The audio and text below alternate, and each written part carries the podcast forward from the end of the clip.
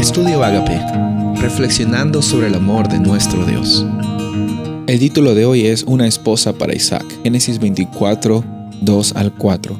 Y Abraham dijo a su siervo, el más viejo de su casa, que era mayordomo de todo lo que poseía, te ruego que pongas tu mano debajo de mi muslo y que te haré jurar por el Señor, Dios de los cielos y Dios de la tierra, que no tomarás mujer para mi hijo de las hijas de los cananeos entre los cuales yo habito, sino que irás a mi tierra y a mis parientes y tomarás mujer para mi hijo Isaac. Así es como el siervo, el mayordomo de Abraham, llega a recibir esta gran responsabilidad de encontrar una pareja, encontrar una persona que iba a ser la compañera de vida de, de Isaac. Y por tanto, Abraham está muy preocupado con, con, esta realidad, porque él sabe que la interacción del matrimonio es una realidad muy íntima, muy, eh, muy sagrada y también pues, son oportunidades por las cuales Dios es glorificado. Y también Satanás muchas veces ataca a los matrimonios porque él sabe que atacando al matrimonio puede destruir familias, personas, incluso la oportunidad de que las personas tengan esperanza en la salvación en Jesús o en la transformación.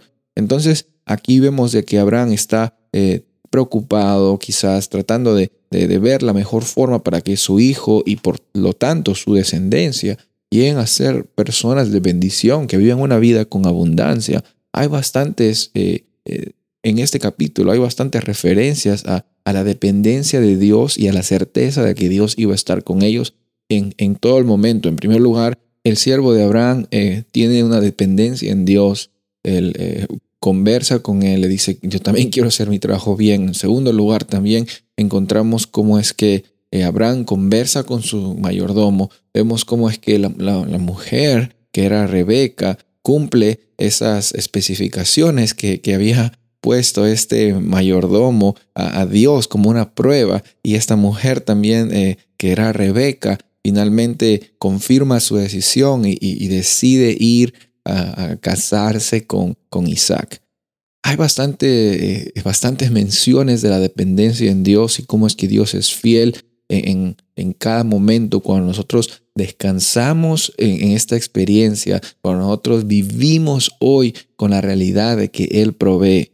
Y yo quiero decirte que si estás pasando por circunstancias difíciles, si las expectativas de este mundo son muy pesadas para ti, si la familia está pidiendo que estés en alguna o en otra circunstancia y tú sientes que la presión está viniendo en tu vida, confía de que Dios provee. Hemos visto en la Biblia bastantes ejemplos este capítulo, capítulo 24 de Génesis, es un hermoso capítulo para meditar y ver cómo es que los tiempos de Dios siempre son perfectos.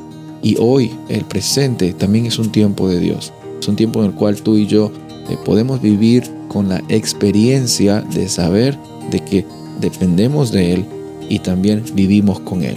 Soy el pastor Rubén Casabona y deseo que tengas un día bendecido.